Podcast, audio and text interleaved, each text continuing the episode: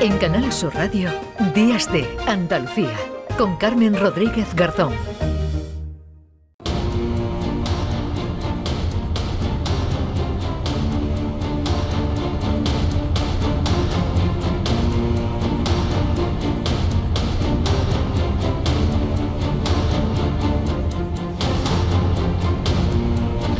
Nueve y siete minutos, ya anunciábamos antes que nos íbamos a ocupar, que íbamos a dedicar buena parte del programa a hablar del terremoto terremotos de Turquía y Siria. Seis días después eh, comienza ya a llegar la primera ayuda humanitaria a Siria. Es cierto que en Turquía es donde se han producido un mayor número de víctimas, pero Siria inmersa en una guerra civil desde hace 12 años.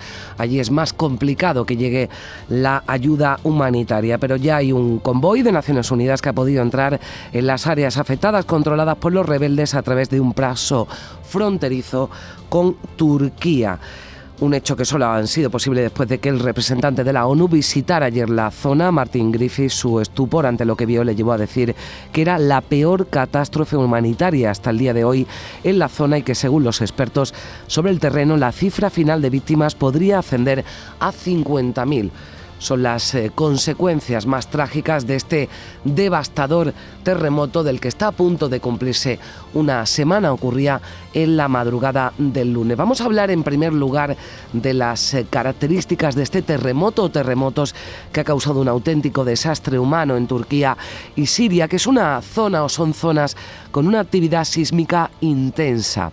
Hablamos de terremotos de 7,8, 7,5 de magnitud junto con sus réplicas. Ya había expertos que auguraban que pronto se produciría un terremoto de estas características, pero claro, no se puede saber con certeza qué día ni siquiera qué año ocurrirá. Vamos a saludar a esta hora a Marga Zango Pascual, que es doctora en geología del Colegio Oficial de Geólogos de Andalucía. Marga Zango, ¿qué tal? Muy buenos días. Hola, buenos días. Bueno, ¿qué podemos decir de, este terremoto terremotos? ¿Fue un, un, doblete, una réplica? ¿Es algo inusual? Cuéntenos. Bueno, no es inusual, lo que pasa que en los momentos en los que estamos todavía eh, aún hay investigaciones y no está claro que el segundo terremoto haya sido una réplica, sino que podría haberse producido en otra de las fallas del sistema de fallas de Anatolia. Hay que tener en cuenta que una falla no es una rotura única, sino que son sistemas que pueden tener cientos de metros de longitud, ramificaciones, y en la zona de, Anatolia confluyen varias placas tectónicas y han podido ser terremotos eh, en dos fallas eh, diferentes, pero también hay muchísimas réplicas. Siempre que se produce un desajuste en la corteza y se libera energía de esta magnitud, dando lugar a un terremoto de estas características, las réplicas pueden durar meses y son de diferentes intensidades. Mm. Pero también hay un fenómeno que llamamos triggering y es que una falla produce un terremoto y eso como que desencadena terremotos que le siguen en fallas que están cercanas. Y se va produciendo una serie de terremotos. Con los datos que hay ahora mismo todavía no está absolutamente claro que hayan sido la el segundo una réplica o un fenómeno de este tipo. O sea, bien, se produce un gran terremoto, eso sí está claro, ¿no? El primero de ellos, ese gran temblor. Ahora hay que ver si el que viene a continuación, las réplicas que vienen a continuación también, o ese gran terremoto que tiene eh, lugar, ¿no? Poco tiempo después, el de siete y medio, es un terremoto provocado por ese anterior o, por otra, ¿no? Por otra falla, por otra actividad que se produce en la zona, porque estamos hablando, eh, Marga, de una zona con una gran actividad sísmica, es decir, tiene unas características en las que, como decía, ¿no? Se puede augurar que en algún momento se va a producir un terremoto, pero no exactamente cuándo. Eh, sí, la falla de Anatolia además es una de las que está más estudiadas. Es que estamos en la zona de confluencia de varias placas tectónicas y en esa zona en concreto de, de placas tectónicas, o sea, la principal sería que también nos afecta a nosotros es eh, el choque de la placa africana contra la placa euroasiática. Y a nosotros también nos afecta en toda la zona del Golfo de Cádiz y toda la zona que continúa hacia, hacia Italia, hacia Grecia, hacia Turquía. Entonces, la falla de Anatolia sí está considerada desde hace muchísimo tiempo que eh, es una zona de grandísima actividad. Incluso lo que sí se puede saber, aunque no podemos saber la hora y el día, es dónde se está acumulando más o menos energía dentro del gran sistema de fallas. Y desde hace mucho tiempo se sabe que se están produciendo terremotos desde hace siglos que van siguiendo como una direccionalidad y que en un futuro incluso podrían llegar a la zona en las que las fallas confluyen hacia la zona de Estambul. Hmm. ¿Esto eh, cumple alguna cronología, algún tiempo por el que pasa, por el que se activa digamos, e, esa actividad sísmica de forma más intensa en la zona. Lo digo porque ha sido muy comentado un tuit que se hizo mm, viral, ¿no? Eh, de un experto que hablaba del terremoto que ocurriría tarde o temprano y esto lo dijo unas 48 horas antes de que, de que tuviera lugar. Como decimos, no se puede predecir el día ni la hora, pero sí hay o entrábamos ya en una etapa en la que había una posibilidad más alta de que el terremoto se produjera. A ver, en este tipo de fenómenos, especialmente mm, de un peligro, de un gran, que pueden producir un gran riesgo hacia la población, las fallas eh, se estudian y se analizan también en función de los terremotos que han ido ocurriendo a lo largo tanto de la historia que conocemos como de la historia geológica. La historia geológica la podemos extender hasta donde somos capaces de, de, encontrar datos geológicos y esto no estamos hablando de tener registros humanos ni ni a partir de, sismógrafos o acelerógrafos, sino eh, ni de registros mm, eh, incluso verbales, sino mm. que hablamos a lo mejor de 100.000 años, de un millón de años, de 100 millones de años. Podemos a través de los registros en las rocas poder ver las fallas cuándo se han ido activando y qué daños han producido y extrapolar de ahí incluso qué, qué magnitud, qué energía liberada mm. pudo producir esa falla. Entonces, con todo eso sí se pueden establecer una serie de patrones para diferentes tipos de fallas por los que podemos ir previendo eh, no cuándo exactamente va a romper, sino que ese sistema de fallas o esa placa tectónica tiene un determinado comportamiento que va a hacer que en función también de los movimientos que se producen, que los movimientos en las placas tectónicas son continuos en todo el planeta desde millones de años, es un planeta vivo, y en unas zonas son movimientos que a lo mejor son de un milímetro y en otras zonas son mm. de 12 milímetros, de un de centímetro y medio. Todo es al año. Todo eso sí se puede estudiar y se pueden establecer patrones. Y en la falla de Anatolia, desde hace muchísimo tiempo, se sabe que la acumulación de energía que está teniendo tiene incluso un componente direccional, porque la energía se va liberando en forma de terremotos. Entonces, que existe la posibilidad de que se produzca un terremoto de, y, que existía de gran magnitud, como ha ocurrido, de energía liberada, que esa energía liberada se va a manifestar luego en gran cantidad de daños, que es lo que llamamos intensidad, que puede llegar incluso a ser catastrófica, que eso va de una escala 1 a 12, y para que nos situemos sería, por ejemplo, el terremoto de Haití, que mm. todos recordamos que se rozó las 300.000 víctimas, tuvo una magnitud de energía liberada de 7 y algo, sin embargo la intensidad fue de 11-12, fue prácticamente destructivo total. Entonces, eso sí se puede, eh, según los sistemas de fallas del mundo, ir analizando e ir entendiendo cuál es ese patrón. Y está claro que esta falla, este sistema de fallas de Anatolia es de los más activos del mundo y puede producir grandes terremotos. Y además esto no va a terminar con este. Eh, posiblemente cuando la falla los sistemas de falla sigan acumulando energía, a lo mejor dentro de 30 años, de 40 años, pudiera, o menos, pudiera producirse de nuevo otra gran liberación de energía, dar lugar a otro terremoto muy importante. Habla de Pero todavía las sí. van a continuar seguramente durante meses. Eso le iba a decir, eso le iba a preguntar.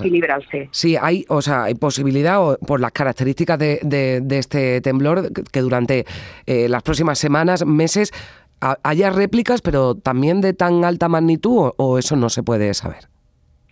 A ver, no se puede saber tan fácilmente. Lo que pasa es que si ocurre el proceso del que están hablando ya varios expertos de diferentes organismos, como comentaba, que conocemos como triggering, pero que es como que una falla desencadena otra, como que encadena unas fallas, van activando otras fallas. Y la zona está llena de fallas y además hay principalmente dos grandes fallas dentro del sistema de Anatolia. La que va hacia Estambul y la que ahora mismo ha producido estos terremotos. Y esas grandes fallas están acompañadas de muchas otras fallas de menor, de menor longitud, más pequeñas, de, menor desarrollo. Entonces, eh, no es fácil predecir qué otras fallas pueden activarse, pero lo que está claro es que un desequilibrio de la corteza de esta magnitud no se para en una semana. Hmm. En Fukushima, por ejemplo, eh, los terremotos siguieron teniendo réplicas durante meses y meses. Lo que pasa es que las réplicas también pueden ser en diferentes lugares y pueden ser eh, de mayor o menor magnitud. Y en El Salvador, por ejemplo, eh, se produjeron dos terremotos en el plazo de un mes, en 2001, prácticamente iguales, de siete con algo. Ahora mismo es peligroso porque las réplicas, sobre todo con los rescates, aunque ya con el tiempo que ha pasado es difícil, ojalá se siga encontrando personas con vida, pero la probabilidad disminuye, las réplicas también afectan a la seguridad de las personas que están trabajando en los rescates, porque pudieran verse afectadas por alguna réplica. Pues ahora preguntaremos, porque vamos a hablar con, gente que está allí por si tienen o están advertidos ¿no? sobre esos peligros que pueden, que pueden producirse. Por cierto, estamos viendo aquí una noticia, más de 100 órdenes de detención en Turquía por construir con negligencia. Vimos cómo eh, los edificios se desmoronaban completamente cuando se producía ese temblor. Entiendo que es uno de los motivos por los que ha sido o por el que ha sido tan devastador ¿no? este terremoto. Eh, seguramente si se produce en otra zona con construcciones más preparadas, eh, hubiera, no hubiera provocado ¿no? el mismo número de muertes. En una zona con una actividad sísmica tan intensa, estamos hablando de un país como Turquía, de un país también como Siria, esas eh, construcciones no estaban preparadas para recibir ¿no? un terremoto de esas características. Bueno, esto habrá que analizarlo en detalle y por supuesto hay que contemplar varios factores. Por una parte, cualquier país, incluso España, que tiene un riesgo sísmico medio, esta consideración que en determinadas zonas puede ser más elevado, como el Golfo de, Cádiz, eh, y en una zona como Turquía, que tiene un riesgo sísmico elevado, o zonas como Japón o Chile, que son las de mayor riesgo sísmico del mundo, o México incluso, Existen en todos estos países eh, normas sismoresistentes, pero las normas sismoresistentes evolucionan con el tiempo. E incluso si cogiéramos el caso de España, un edificio construido hace 60 años no estaría sometido a los mismos requisitos que un mm. edificio construido en 2002, donde cambió la norma, o el que se construya dentro de cinco años y por fin la nuestra que se está reformando, por fin se publica mm. y eh, hay que adaptarse a la nueva norma. Entonces, por una parte tenemos que Puede haber edificios que obviamente estén construidos mal, otros que sean antiguos, otros incluso que hayan influido factores de corrupción y que los materiales no sean los adecuados, y otros que incluso estando bien construidos y bien construidos de, acuerdo a la norma exigida, el terremoto haya superado con creces, que puede ser también el caso en, determinadas zonas muy próximas a donde se ha producido eh, el foco del terremoto, que estén cumpliendo las normas sismoresistentes, pero el terremoto haya superado eh, las aceleraciones sísmicas para las que estaban diseñados. También, como se vio en Lorca, eh, existen otros factores como son la direccionalidad de la energía, hmm. cómo se libera con, por ejemplo, la direccionalidad de las calles en las que están construidos los edificios. Y digamos que es como si esto se acoprara y aumentara exponencialmente eh, el poder destructivo del edificio. Pero también hay que tener en cuenta y es comprensible el tema de las órdenes de detención, hmm. que eh, cuando construimos y no cumplimos las recomendaciones de la norma sismo resistente, incluso un edificio puede quedar en pie y, como ocurrió en, norma, en Lorca, tener que ser destruido después. Hmm. En Lorca tuvieron que eh, derribarse 300 edificios y se comprobó fehacientemente que muchos de ellos no estaban cumpliendo las recomendaciones de la norma sismo resistente hmm. española. Bueno, pues parece en España, sin embargo, no, no hubo órdenes de detención. Es un aspecto que es especialmente importante junto al de la preparación de la población hmm. y que tendrá que verse con el tiempo, edificio por edificio, y viendo si realmente ese edificio cumplía lo que le exigía la legislación o no pues habrá que verlo y evidentemente eh, no lo insistimos, no, no se pueden evitar los eh, terremotos, pero sí, desde luego, como nos eh, comentaba Marga, pues se puede, se pueden minimizar, ¿no? De alguna forma, seguramente sus efectos. Marga Zango Pascual, doctora en geología del Colegio Oficial de Geólogos de Andalucía. Gracias por estar con nosotros. Un saludo. Gracias a vosotros. Gracias. Bueno, vamos a seguir hablando del terremoto y de esas devastadoras consecuencias porque según la ONU al menos 870.000 personas, fíjense, precisan urgentemente comida y solo en Siria más de 5 millones se han quedado sin casa. Como decimos, la situación de Siria es especialmente eh, sensible, especialmente grave, porque en este país hace 12 años que están inmersos en una guerra civil. Eh, nos están escuchando ya desde misiones salesianas eh, que trabajan precisamente en, en Siria para ayudar a la población. El padre, Alejandro, Alejandro León, que es inspector de Medio Oriente de Misiones Salesianas, y Mateo Colmenares, que es voluntario de Misiones Salesianas en Alepo y que se encuentra en el Centro Juvenil Salesiano. Padre Alejandro, ¿qué tal? Buenos días. Buenos días a todos. Y Mateo, ¿qué tal? Muy buenas. Buenas, buenos días. Bueno, cuéntenos, eh, padre, ¿cuál es la situación? Ahora mismo hemos eh, contado hace tan solo unos minutos que ya la ONU iba a enviar la primera ayuda humanitaria a, Siria, ¿no? Más que necesaria, entiendo. Más que necesaria, sí, absolutamente. Y bueno, y esperamos que, las ayudas internacionales puedan también eh, llegar aquí, como, como se decía, eh, aunque también antes la, doctora eh, de la geología muy bien, eh, las estructuras aquí ya tienen 12 años ¿no? que sin, sin mantenimiento, que han sufrido golpes de misiles, han sufrido balas, aquello. Entonces, claro, el terremoto encontró una infraestructura muy débil y eso a nivel, a nivel de edificios, pero también a nivel de la psicología de la gente, que son 12 años que han vivido una tragedia después de la otra, ¿no? Mm. También nos encontró muy débiles en ese sentido. Claro, al margen de todos los problemas, esos problemas para no acceder a la comida, me imagino eh, para que nos entendamos que la, que la población, que los sirios están muy, muy tocados, ¿no? Muy tocados mentalmente después de, de, esa, de esa guerra. Pero ¿cuáles son, eh, Padre Alejandro o Mateo, me contáis las necesidades eh, que hay que cubrir de forma más urgente en estos momentos? Bueno, las necesidades principales son alimentación, que es la, primera, la parte de cobijo, de cobijas, de dónde dormir, Ahorita estamos enfrentando una ola de frío fuerte en las noches. Se van a presentar temperaturas de menos 4 grados.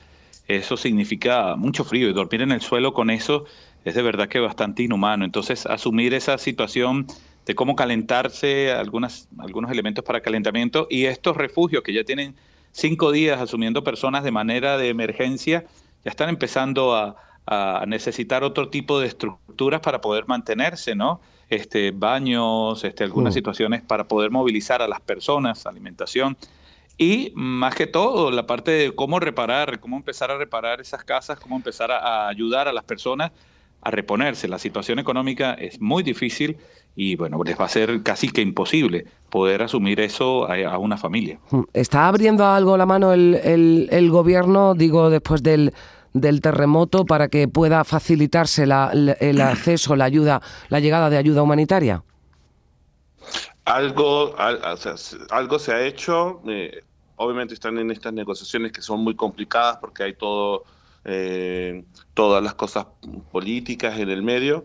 Eh, pero ahora el, el punto fuerte, bueno, que la prima, la, la, ayuda inmediata más o menos la, la, han facilitado y están haciendo los estudios de cada edificio, porque como se decía antes, ¿no? Hay edificios que pueden quedar en pie, pero que no son seguros y que habrá que, eh, que habrá que destruirlos. Entonces ahorita eh, lo que el gobierno lo que se está dedicando es hacer estos estudios para eh, definir cuáles edificios se puede entrar y cuáles no. Hmm.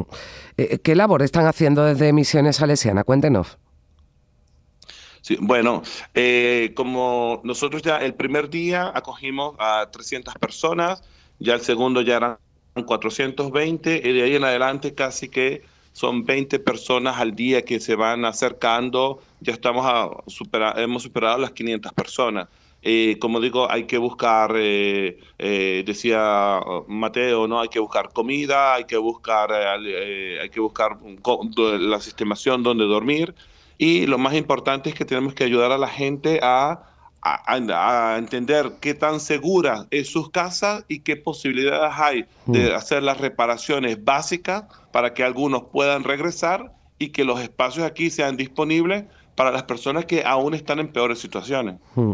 Eh, eh, ¿Podemos hacer algo desde aquí, al margen de no olvidarnos de, Siria? Cuéntanos. Sí. sí. muchísimas gracias por esto. Yo ya agradezco a todas las personas que, que, son solidarias con nosotros, obviamente a través de Misiones Salesianas en la página web.org o en cualquier modo, la, podemos garantizar que las ayudas que llegan ahí en su totalidad, sin ninguna burocracia, sin ninguna, van a llegar totalmente a favor de las personas más necesitadas aquí en Alepo.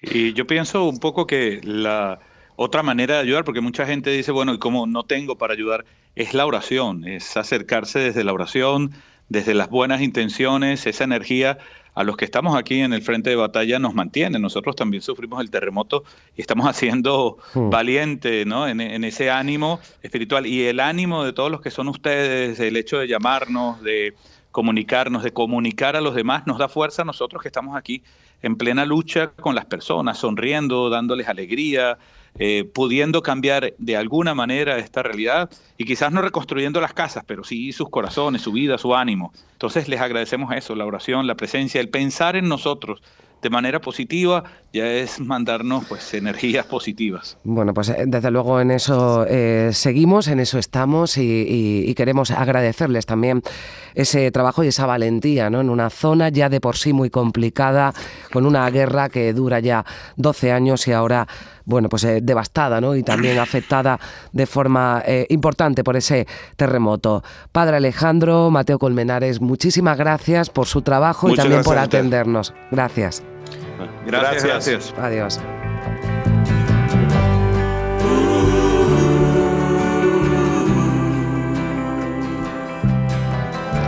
Pues sin duda muy importante lo que están haciendo en misiones salesianas en Siria, ayudando a esa población que nos decía muy afectada ya también mentalmente, una población que está sufriendo los estragos de la guerra y ahora de ese terremoto. Y vamos a saludar también a esta hora Eugenio Mantero, que es miembro de la ONG Bomberos para el Mundo. Eugenio, ¿qué tal? Buenos, días. ¿Qué tal, Eugenio? Cuéntanos, ¿dónde te encuentras?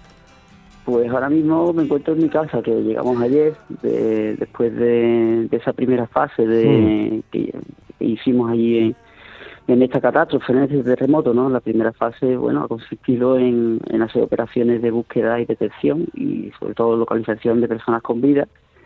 Y sí, la verdad que desde que llegamos, pues, pues no paramos.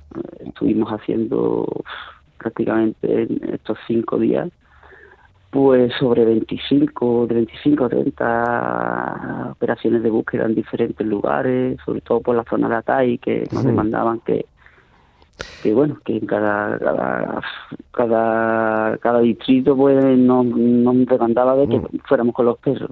Eh, eh, tenéis o formáis parte de la unidad de rescate canina, Método Arcón, es importante y además eh, creo, Eugenio, que fuisteis los primeros ¿no? en desplazaros a la zona para, para poder ayudar. Las primeras horas son fundamentales a la hora de, de rescatar a supervivientes de los escombros. Nos decía que habéis participado como en una treintena de operaciones. Claro, aquí contamos, nos emocionamos también desde aquí cuando esos rescates no acaban con éxito, sobre todo cuando tienen protagonistas a los a los más pequeños, ¿no? A cualquier persona, en definitiva, que, que haya conseguido sobrevivir. Pero claro, no todas las operaciones ¿no? terminan con, con éxito, ¿no? Y, y eso también os lo traéis para acá.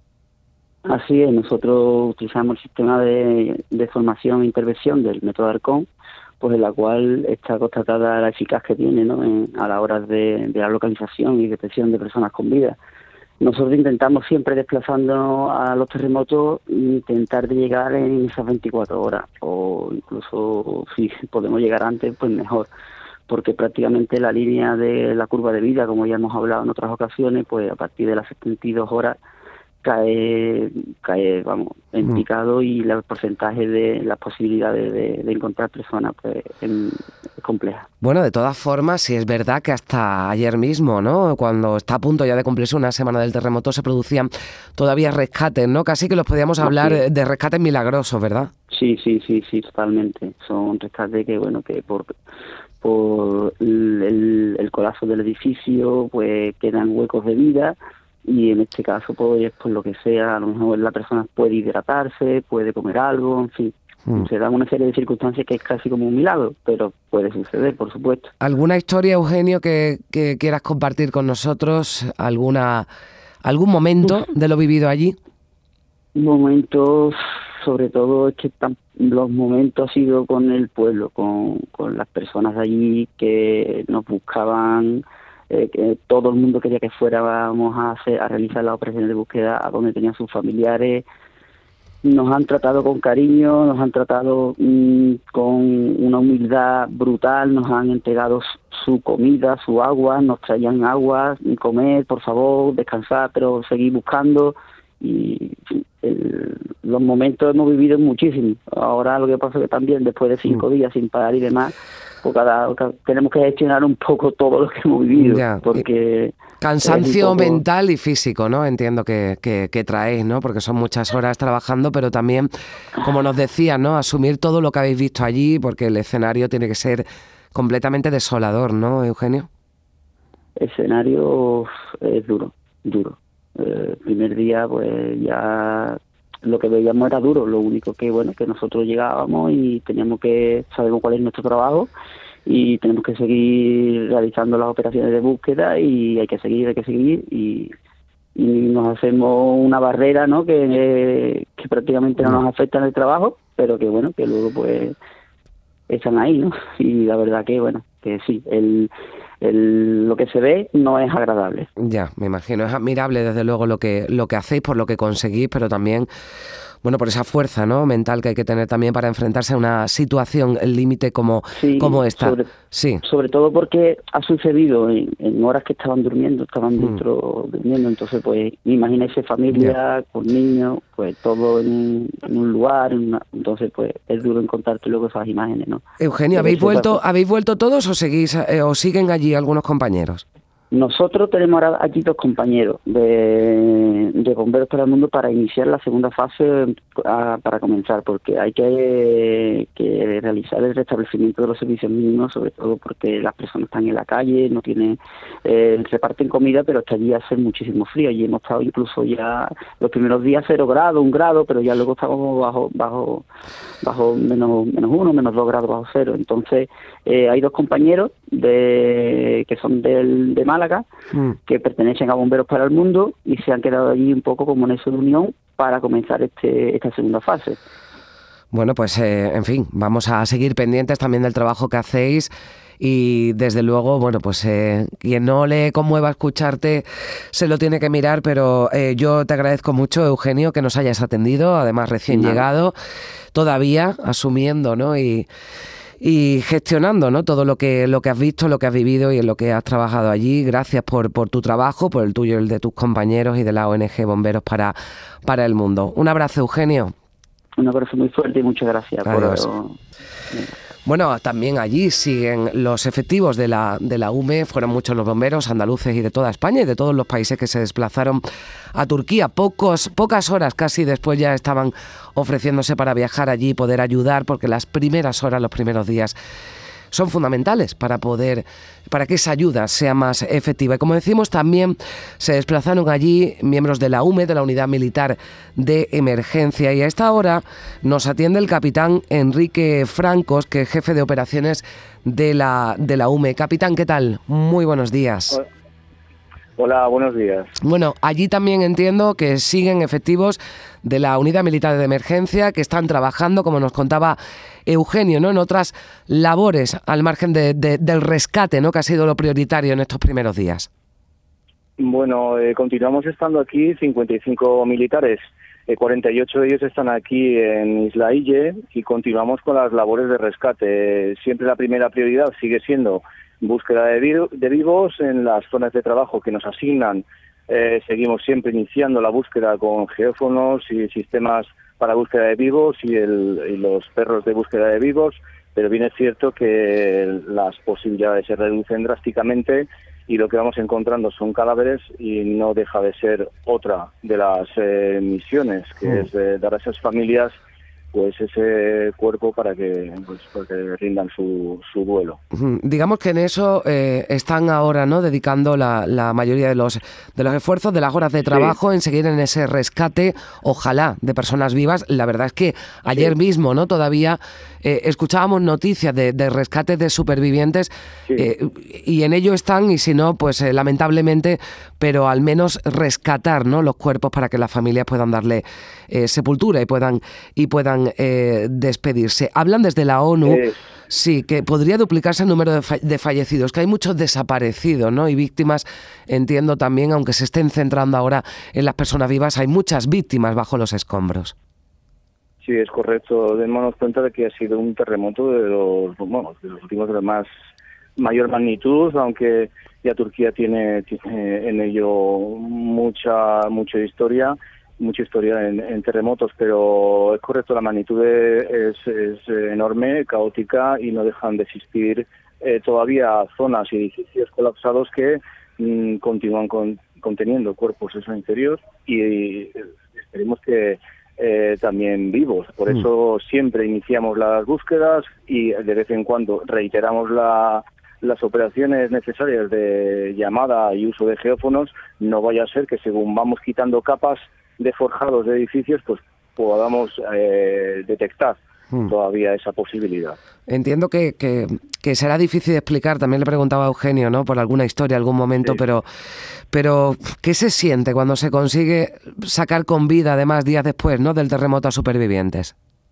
Bueno, fue el momento de felicidad absoluta eh, y sobre todo eh, los integrantes, integrantes del equipo que están trabajando, picando ahí 24 eh, horas, 7 días, vamos, lo que haga falta, eh, relevos continuos de día y de noche, pues con ese afán de conseguir lograr alcanzar hasta la víctima, según pasa el tiempo van ya no hace falta el geófono para, para escucharla, ya a, a voz la, la van recibiendo y, y bueno pues eh, deseando llegar y cuando cuando cuando se, se alcanzó primero a los dos niños y luego a la madre pues fue una explosión de, de júbilo que, que en el tiempo que llevo yo aquí pues jamás lo, lo he podido vivir y la verdad que lo, lo, pude ver en persona sí. Sí porque aunque lleven años no trabajando y entiendo que que han asistido ¿no? y que han eh, trabajado y se han desplazado a otras zonas afectadas por, por desastres naturales esto no pasa nada, ¿no? Uno, yo me entiendo que no se acostumbra, ¿no? A, a, estas cosas, ¿no? y bueno, y de hecho, aquí el personal que viene con nosotros, de, todos los integrantes, hay 13 que estuvieron ya en el terremoto de México de 2017 y bueno, eh, no es lo mismo en el sentido de que bueno pues aquí se pudo hacer eh, una, una bueno llegar a alcanzar la búsqueda de, de vivos allí no fue de la misma manera pues, eh, en fin, también le, agradezco mucho lo que están haciendo allí. 55 militares nos dicen, ¿hasta cuándo van a estar allí, capitán? Eh, hasta que nos lo ordenen. De momento no tenemos fecha de vuelta. Bueno, ¿están, están facilitándole, digo, de las autoridades y demás el, el, trabajo y la ayuda? Eh, sí, tenemos coordinación tanto con las autoridades locales y por supuesto de, de, España pues tiene toda toda el apoyo y coordinación y, y, coordinación en información y, y, el apoyo necesario logísticamente también desde aquí desde Infield League la agrupación eh, que tenemos aquí en, en Turquía. Y bueno, luego en coordinación también con Mecanismo de Naciones de, la Unión Europea y Saraj de Naciones Unidas. Pues eh, muy agradecida porque nos haya atendido y también por su por su trabajo y bueno, me gustaría que en nombre de de, Canal Sur y de los eh, andaluces también enviara nuestro abrazo más afectuoso a todos los eh, compañeros, a esos 55 militares que están desplazados en Turquía ayudando en esas labores de, rescate. Ojalá podamos contar historias eh, como la de la del otro día con esa familia, con esa madre y esos dos niños, historias con final feliz, aunque ya se cumpla ya a punto de cumplirse una semana de ese terremoto. Capitán Enrique Franco, jefe de operaciones de la UME, muchísimas gracias por estar con nosotros. Un saludo. Gracias a ustedes. Adiós.